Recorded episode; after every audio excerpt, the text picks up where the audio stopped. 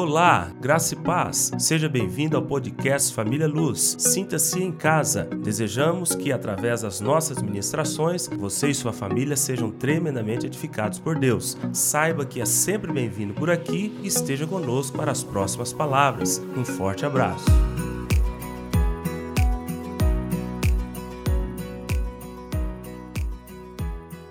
O tema dessa palavra é a importância de conhecer a Deus. A primeira referência é 1 Coríntios, capítulo 15, versículo 33 e versículo 34, que diz: Não vos enganeis, as más conversações corrompem os bons costumes. Tornai-vos a sobriedade, como é justo, e não pequeis, porque alguns ainda não têm conhecimento de Deus. Isto digo para vergonha vós. Paulo está escrevendo a uma igreja. Se tem o entendimento que essa igreja tinha o conhecimento, mas não o conhecimento que era importante para a vida da igreja. E por falta de conhecimento, essa igreja estava enfrentando problemas de, na, de ordem sexual, as pessoas confundindo como se trabalhava com os elementos da ceia, ah, havia muito partidarismo na igreja. Ah, eu sou de Paulo, eu sou de, de Cefas, eu sou de Jesus havia uma, uma divisão na igreja, e Paulo está escrevendo isto. Ele diz: Olha, o conhecimento de Deus vai te, te, vai te trazer a sobriedade, o conhecimento de Deus vai fazer com que vocês não pequem tanto, o conhecimento de Deus vai fazer com que vocês não sejam enganados. Então eu quero dizer para você, eu quero fazer um convite para você que está nos visitando hoje, trazendo uma mensagem não somente para você que está aqui conosco nos visitando, como também para essa igreja. É importante conhecer a Deus? Sim, é importante. A Bíblia diz que o conhecimento de Deus, ele é muito importante para nós. Em Provérbios capítulo 9, versículo 10, inclusive o conhecimento de Deus é uma chave, né? Ela posso dizer que é ela que abre o caminho da prudência.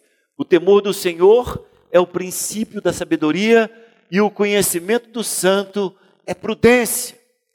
Quer andar de maneira prudente? Quer saber como decidir de maneira correta? Ah, mas eu já sou muito coerente com as minhas posições, eu já sou muito é, ponderado nas minhas decisões. Tá, mas isso é natural. Quer uma sabedoria espiritual?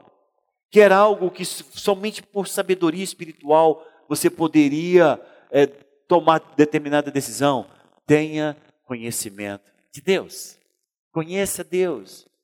Mas não conheça Deus superficialmente, como nós acabamos de falar que Paulo está censurando aos Coríntios. Conhecer Deus é você experimentar Deus no seu interior. Em Jeremias capítulo 9, versículo 23 e 24, aqui é o próprio Senhor está dizendo para nós o tanto que é importante o conhecimento de Deus. Assim diz o Senhor: Não se glorie o sábio na sua sabedoria, nem o forte na sua força, nem o rico nas suas riquezas, mas o que se gloriar, glorie-se nisto, em me conhecer e saber que eu sou o Senhor e faço misericórdia, juízo e justiça na terra, porque estas coisas, porque dessas coisas me agrado, diz o Senhor.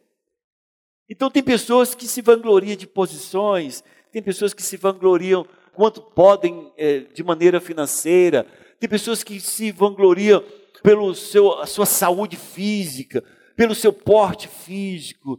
Né? Tem pessoas que falam, gente, como é chato ser bonito. Esses dias me mandaram um vídeo de uma menina falando, gente, mas ser bonito traz tantos inimigos, né? Ela toda irônica. Tem pessoas que se gloriam nisso.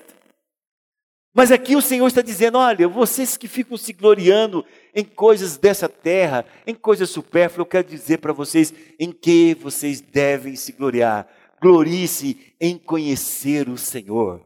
É o próprio Deus que se importa se você conhece Ele ou não, se você tem experiência com Ele ou não, se você tem o entendimento dele ou não. É o próprio Deus que está dando importância a você se você conhece Deus ou não. E por último, Jeremias capítulo 24, versículo 7. Jeremias 24, 7 diz assim: Dar-lhes-ei coração para que me conheçam que eu sou o Senhor. Eles serão meu povo e eu serei o seu Deus, porque se voltarão para mim de todo o seu coração. Deus deseja isto. Deus deseja que você conheça o Senhor de maneira que você olhe para Deus não como o Deus dos crentes, não como o Deus que veio na história do homem, não como o Deus que você vê é, falando alguma, assistindo algum filme, né, a Terra da Promessa, os Dez Mandamentos, quando é na Páscoa, assistindo a Paixão de Cristo. Não, não é esse Deus, é o Deus que você conhece lá no fundo do seu coração, porque Ele quer que você o conheça é no coração. Não é um conhecimento intelectual, não é um conhecimento conceitual, não é um conhecimento histórico, é um conhecimento que ele precisa a fim de que ele possa se relacionar com você de maneira diferente de tudo aquilo que você já teve antes de ter essa experiência com o Senhor Jesus.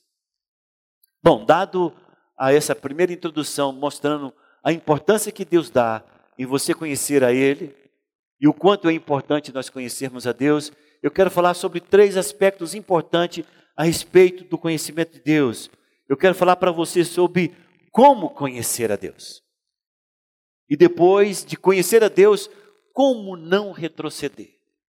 E depois de não retroceder, como avançar no conhecimento de Deus. Prometo ser breve, mas utilizando de todo o conteúdo que a palavra do Senhor nos dá. Então veja, como conhecer a Deus?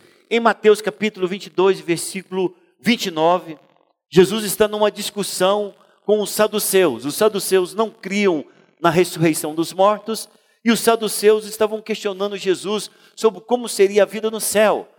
E no meio daquela discussão toda, o Senhor Jesus então responde com, é, no meio daquilo que Jesus está explicando para ele, Jesus solta esta pérola para aqueles homens que eram chamados saduceus. Respondeu-lhe Jesus: Errais, não conhecendo as Escrituras e nem o poder de Deus. Você vai notar, eu sei que talvez eu não esteja falando para todos os nossos visitantes, mas você é visitante que deseja ter um encontro real com Deus. Você vai notar o quanto conhecer a Deus te faz errar menos. E te faz errar menos não somente com pessoas, te faz errar menos com você mesmo. Porque à medida em que você encontra a luz, você então começa a perceber que várias coisas na sua escala de valores que você estabeleceu, elas estavam equivocadas. E você vai ver que coisas que você jamais deu o, o devido valor, o devido respeito, elas irão simplesmente se transpor para níveis altíssimos de conhecimento e de vontade e de respeito que você vai ter. Então a palavra quando fala errais em não conhecer as escrituras é a medida em que você conhece Deus e nós não temos outro meio de conhecer a Deus se não for pela palavra que ele deixou para nós. Você não vai conhecer a Deus a não ser pelas escrituras sagradas. Temos várias versões. Você vai pegar a Bíblia de, que escreve, escrita com várias versões, mas no final o resultado, o conhecimento e o conceito sempre dará na mesma. Por exemplo, eu uso a Bíblia João Ferreira de Almeida, revista e atualizada. João Ferreira de Almeida já soltaram a revista e corrigida. Eles mudam alguns termos perto do original, mas o, o sentido é o mesmo. Já tem a, a João, a, João Ferreira de Almeida, fiel às Escrituras. Tem João Ferreira de Almeida, revisada aos dias de hoje. Então, várias versões.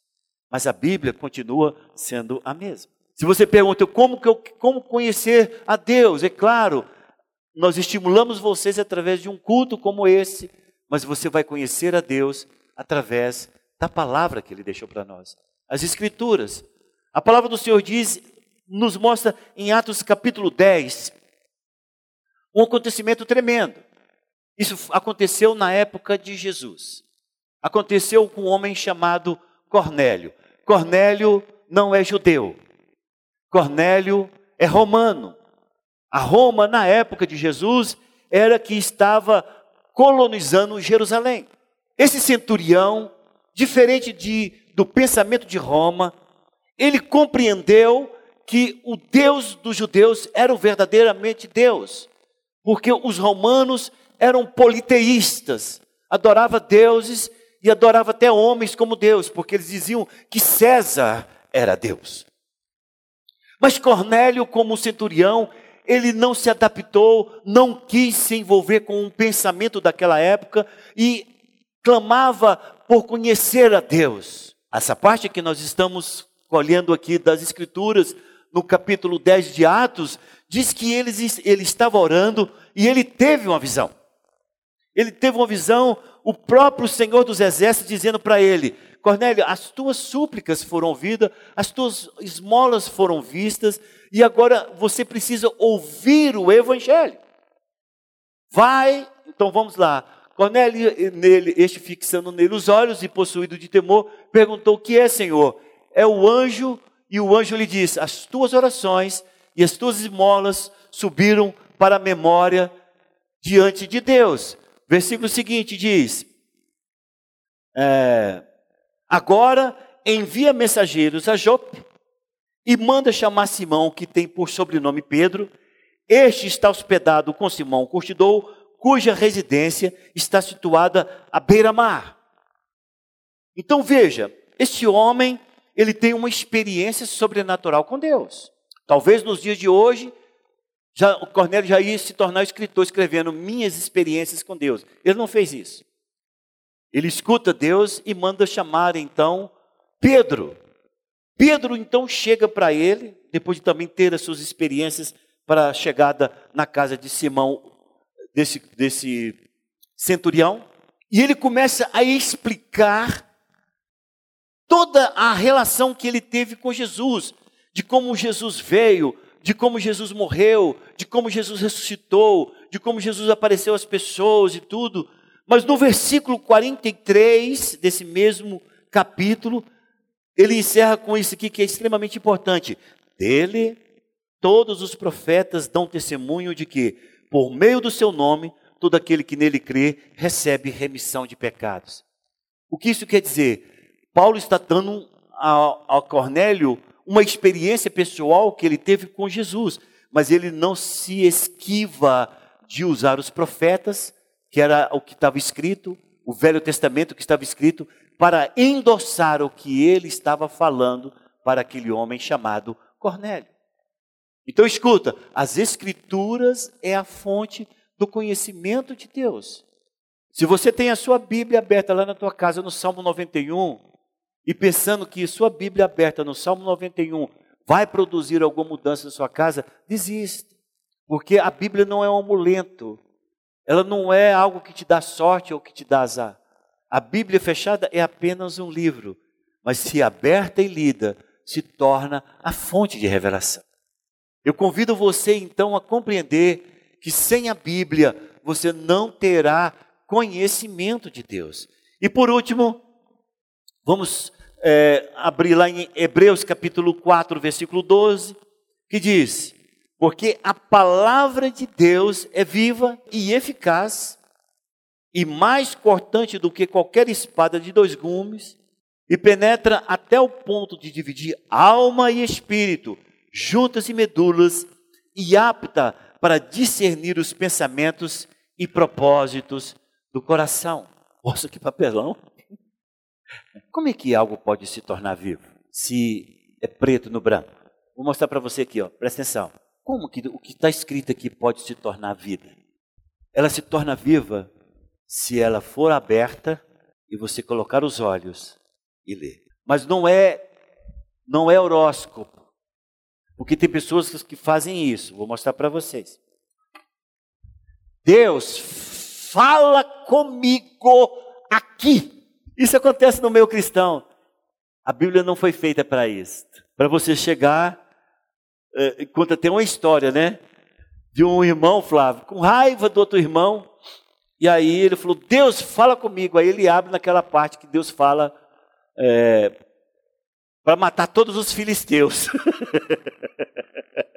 Vai, mata todos. Ele falou: será que tem. Não funciona. A Bíblia não é horóscopo. A Bíblia não é viva dessa forma. A Bíblia é viva quando você abre dentro do seu plano de leitura. E é isso que é o grande milagre. Naquele dia, Deus fala com você. E a palavra diz: ela é viva e eficaz. Veja bem, quanto à sua natureza, ela é viva. Quanto à sua eficiência, ela é eficaz. Ela é mais cortante do que qualquer espada de dois gumes. Por que, que é importante isso? Porque ela vem para dividir. Tem muitas coisas que você pensa, é meu pensamento ou é de Deus? A palavra de Deus vai discernir se é seus pensamentos aquilo que está passando no seu coração, se é de Deus. Pelo conhecimento que você tem da palavra, você vai discernir, isso é meus pensamentos, porque não coaduna, não coincide com a palavra de Deus. Algumas pessoas, Anderson, têm um pensamento. Aí ela fala, pastor, isso é de Deus. Eu pergunto para ela, o que, que a Bíblia diz? Ela fala, não sei. Eu falei, pesquise. Pesquise sobre isso. Aí ela vai, procura lá no, no, na chave bíblica, e acha o texto que fala exatamente o que ela precisa ouvir. Não precisa nem Deus dizer para ela: olha, isso não é bíblico. Eu faço a pessoa pesquisar, sabe por quê? Porque quando ela coloca os olhos na palavra, ela descobre que esta palavra orienta ela o caminho que ela deve andar. Por isso que o salmista Davi diz: lâmpada para os meus pés é a tua palavra, luz para os meus caminhos. Então não tem como você conhecer a Deus se não for pela Escritura. E é ela que vai mexer com aquelas áreas da sua vida, aqueles traumas que você traz, aqueles complexos que você traz. Por quê? Porque ela divide alma e espírito. Por que, que a Bíblia divide alma e espírito? Porque pessoas confundem as ações do espírito com as ações da alma. Quando você aceita o Senhor Jesus Cristo como o Senhor e Salvador de sua vida, algo acontece espiritualmente que é, se fosse para colocarmos em, em termos físicos, é como se fosse uma bomba nuclear explodindo. Vou explicar para você. Quando você se converte ao Senhor Jesus, há uma explosão nuclear, se pudéssemos dizer assim, de forma física. Sabe por quê? Porque você estava no império. A palavra do Senhor diz que você estava dentro de um sistema chamado mundo. E esse mundo não te abre, não abre mão de você.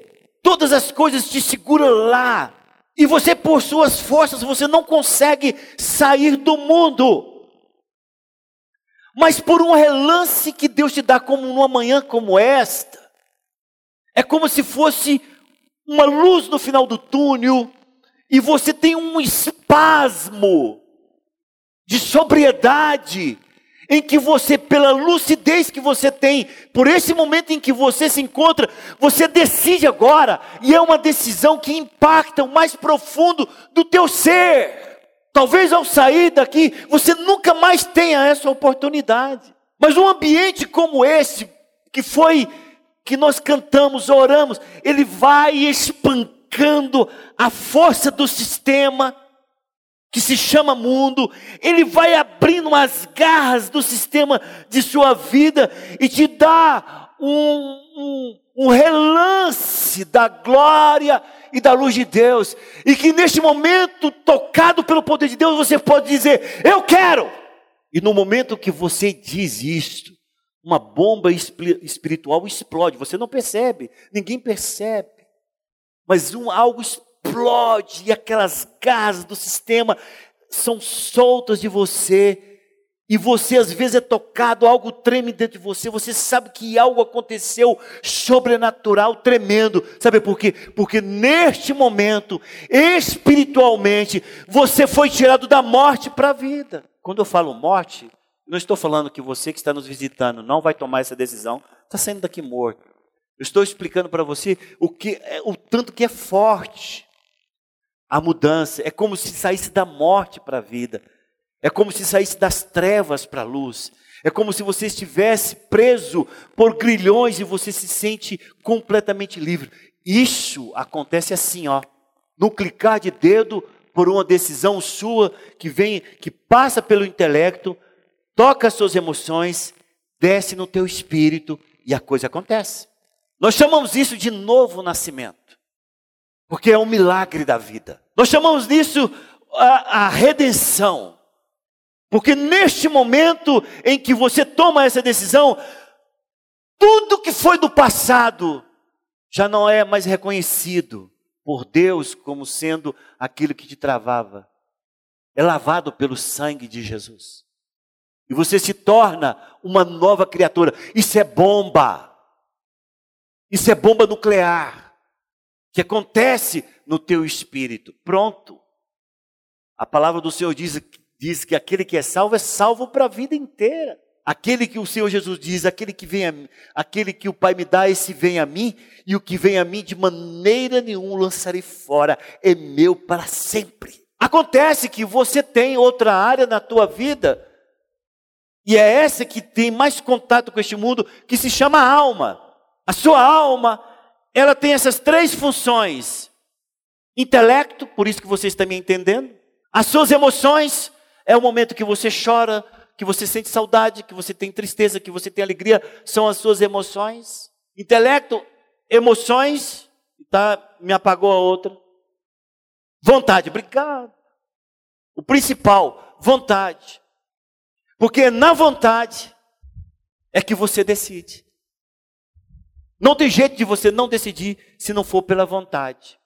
É na vontade que a pessoa decide parar de beber, é na vontade que a pessoa decide casar, é na vontade que a pessoa decide separar, é na vontade que a pessoa decide é, é, ir para a academia, é na vontade que a, é a vontade. Aqueles que decidem as coisas pelas emoções, logo, logo cai. Se não decidiu ir para a academia na força da vontade, uma semana depois o dinheiro dele está tá gasto, ele não vai mais para a academia, porque foi nas emoções. Se ele não decidiu casar na vontade, daqui a um ano está separando porque as emoções era paixão e a paixão acabou. Então, você tem a alma, escute, preste atenção, só para me chegar aí. É nessa alma que se aloja todos os seus problemas. Que mesmo depois de salvo, você precisa de ser tratado.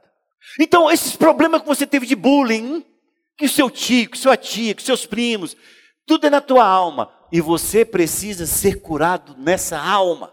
Você é salvo em Cristo Jesus, porque a Bíblia te dá esse poder, você tem revelação de Jesus pela palavra.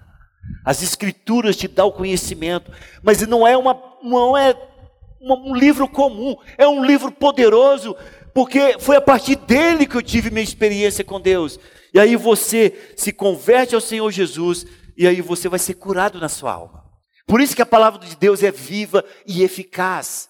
Ela divide pensamentos e propósitos, ela divide alma e espírito.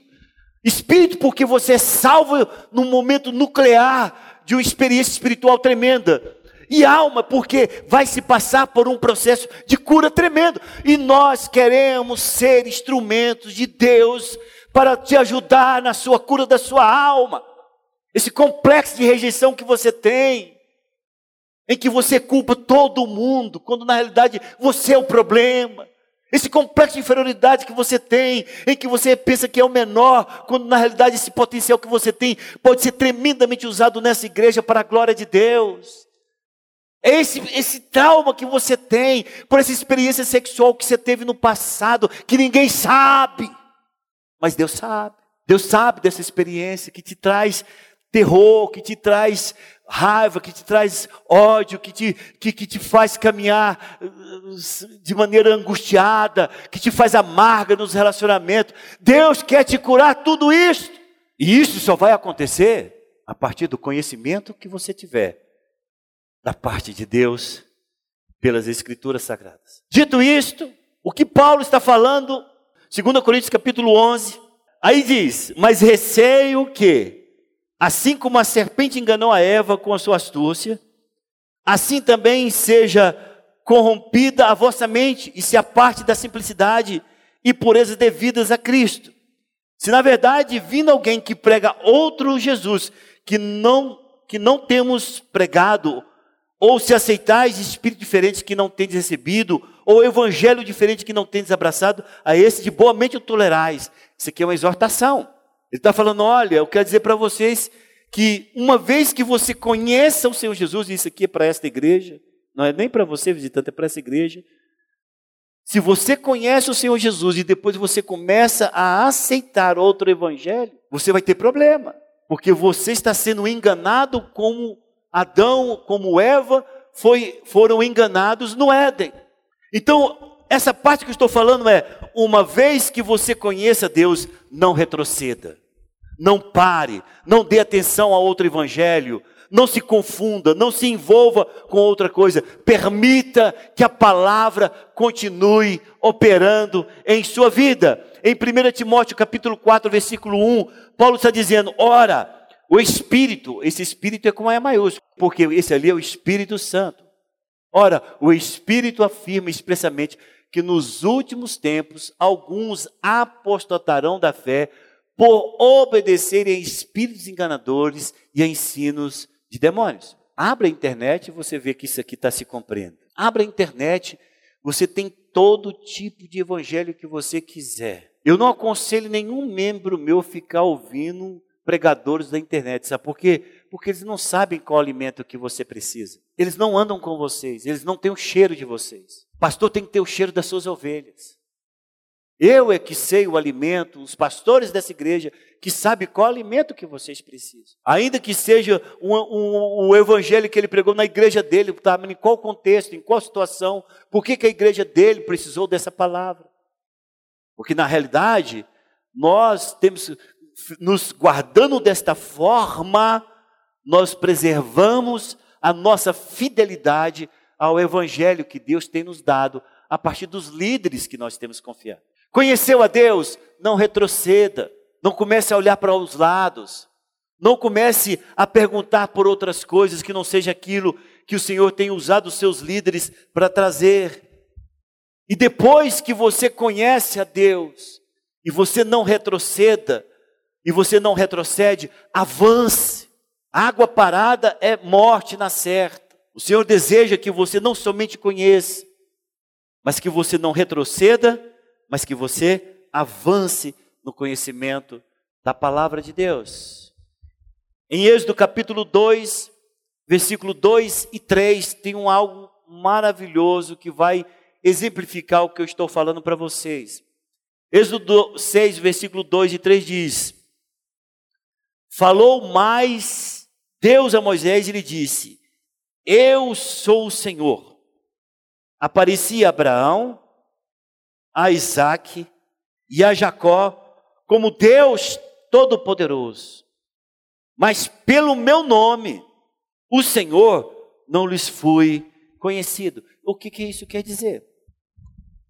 Deus se manifesta a três patriarcas do Velho Testamento, Abraão, Isaac e Jacó, como Deus Todo-Poderoso.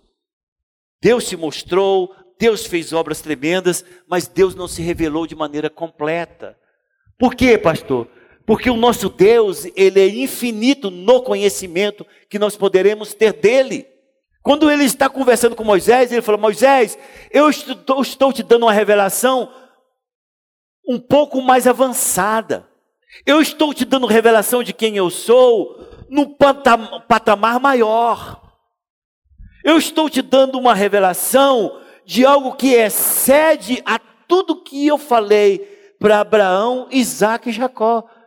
Sabe por quê, queridos? Porque o nosso Deus é infinito, é eterno, é grande. Todos nós, você pega esses maiores teólogos que tem aí, não sabe nada a respeito de Deus. Porque o Deus que nós servimos, ele é aquele que cada dia tem uma nova revelação, não somente para essa igreja como corpo, mas então para você, Ana, individualmente. Individualmente, Deus tem uma revelação para o Gilberto, que amanhã, Gilberto, você fala: Meu Deus, eu não tinha tido essa experiência contigo. É ascendente, ela é crescente, ela é móvel, ela é algo que vai se dando à medida que você tem fome e sede dele. A minha preocupação com essa igreja é uma igreja que fique conformada tão somente com estes cultos de domingo. A minha preocupação com você, irmão, é pensar que a sua relação com Deus se dá somente nesse dia. Se o relacionamento que você tem com Deus se dá somente no domingo, você daqui uns dias vai ser um anêmico espiritual. Porque a comida que nós entregamos aqui no domingo é insuficiente para te manter ativo na sua relação com Deus. A Bíblia que nós temos, ela não está fechada ou reservada só para mim, Deus. A Bíblia que eu tenho, você tem na mão. O seu plano de leitura pode ser diferente do meu. A maneira como você gasta seu tempo com Deus tem que ser ou maior ou igual ao meu. E quando você faz isto, o seu crescimento, João Clemon, ele é ascendente. Quando você chegar lá na tua célula, você vai falar da palavra que foi pregada aqui no domingo, mas você vai contar a sua experiência. Você fala, irmãos, aquela palavra me levou a ter uma experiência com Deus nesse nível assim, assim. Sabe o que vai acontecer com a sua célula? Ela vai explodir de alegria. Sabe por quê, João Clemão? Porque vão falar, meu líder se relaciona com Deus. Ele não é igual aquele passarinho do ninho que fica o tempo inteiro de boca aberta, esperando o, o alimento regurgitado pela mãe ou pelo pai. Não. Ele é aquele que sai para comer pela palavra pela relação com Deus. Ah, pastor, mas é assim, então vou ter que ouvir muitas pessoas. Não, meu irmão. Vai para o teu quarto, vai orar, vai clamar a Deus. Tem livros aí para você aprender coisas importantes a respeito da sua relação com Deus. Oséias capítulo 6, versículo 3 diz: Conheçamos e prossigamos em conhecer ao Senhor. Como a alva, a sua vinda é certa e ele descerá sobre nós como a chuva, como chuva serôdia que rega a terra. Essa palavra serôdia fala das últimas chuvas, tão importante talvez quanto as primeiras. Chuva serôdia é aquelas últimas chuvas que vinha que para fechar o ciclo da plantação, porque logo logo a colheita viria. Era, era importante, ela fechava o ciclo. Mas o nos chama atenção não é a chuva serôdia, é a exortação do profeta em dizer: conheçamos e prossigamos em conhecer a Deus. Escuta, visitante, eu quero te fazer um convite nessa manhã. Quero convidar você a conhecer a Deus pelas Escrituras. Eu me lembro que até os 20 anos eu conhecia Jesus que minha mãe ensinou. O Jesus que minha mãe ensinou nos meus pensamentos e no meu coração, ele estava preso em uma cruz. Eu chorava de dó dele. Nós fazíamos presépios. O presépio, eu me ajoelhava, eu sempre fui muito mais, eu acho que eu fui muito religioso na minha família.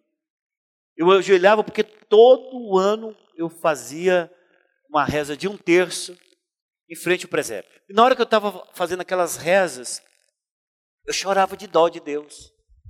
Coitadinho, Olha como é que ele morreu. Olha o que, que aconteceu com ele. Esta era a visão que eu tinha de Deus. Eu quero chamar você para conhecer Deus, do jeito que está aqui, na Bíblia. Porque quando você conhece o Deus, que morreu sim, mas que ressuscitou, que teve a vitória, que nos dá a vitória. Quando você vê o Deus que nós temos na Bíblia, que te salva, que te liberta, que te cura, que te restaura, você descobre que o máximo que você conhecia era um Deus histórico. Eu quero chamar você para conhecer Deus. Não estou falando que eu sei mais do que você, não. Mas eu quero compartilhar com você o que Deus tem me dado. Depois você pode avançar muito mais do que eu. Eu quero chamar você para participar de uma das nossas pequenas reuniões, nas nossas células, em que você pode falar, em que você pode perguntar. Em auditório como esse, você vem nos visita, ficamos muito felizes. Mas ficamos muito mais felizes também é quando você, a partir desse encontro aqui, você vai para uma célula. Porque lá você pergunta para o José Ricardo, cadê o José Ricardo? Pergunta para o José Ricardo, José Ricardo, como é que é isso? Ele falou lá, não entendi. E você conta a sua experiência, você fala na sua célula. Eu quero te convidar para você vir e experimentar exercer o ministério. Deus precisa de você para espraiar o seu reino na face da terra. O que, você pode fazer para o Senhor? Talvez você está aqui, você tem uma potencialidade muito grande. Pastor, eu trabalho muito bem com letras. Pastor, eu trabalho muito bem com desenhos. Pastor, eu trabalho muito bem no ensino. Pastor, eu tenho muita facilidade de decorar. Pastor, eu tenho facilidade de desenhar. Eu tenho facilidade de acompanhar projetos como esse que foi feito aqui. Conta comigo, eu tenho vontade de trabalhar com crianças. Venha se dispor, porque quando você trabalha para o reino de Deus, o reino de Deus te favorece naquilo que você pode fazer. Queremos você como nossa família, queremos ombrear com você. Nós não passamos só momentos felizes, não temos os nossos momentos de guerra como igreja também. E precisamos de que quanto mais força tivermos, mais fortes seremos. Você está sendo trazido aqui para dizer: o Senhor precisa de você no seu exército. Compre uma Bíblia. Ah, não quero comprar Bíblia, não, ler no celular. Uma Bíblia como essa em casa é uma ferramenta tremenda. Sabe por quê? Toda vez que você pega o celular, a primeira coisa que você vai é na sua mídia social. Deixa eu ver que alguém falou alguma coisa no WhatsApp. Ali você já se distrai. Você tendo uma Bíblia dessa na mão, você deixa o celular, já chega, pega a Bíblia e abre no teu plano de leitura. A promessa dessa igreja é todos os anos, pelo menos a liderança, ler a Bíblia uma vez por ano. Eu espero que isso esteja acontecendo e aqueles líderes que se submeteram, não tem jeito, já leram a Bíblia mais de dez vezes. Mas para que ler? Porque ela é viva. A leitura que eu faço aqui, daqui meia hora, ela tem outro significado para mim, porque o Espírito por trás dessa palavra me fala mais forte em outras circunstâncias. Você pode ler a Bíblia dez vezes o mesmo versículo, e todas dez vezes vai ter uma ação poderosa do Espírito Santo produzindo diferença em uma determinada área da sua vida. É isso que queremos. E é por isso que nós convidamos você para estar aqui. E a você, igreja, não pare no conhecimento. Não retroceda. Avance. Porque Deus conta é com o seu conhecimento, com a sua revelação, para fazer expandir o reino de Deus neste lugar. Posso ouvir amém?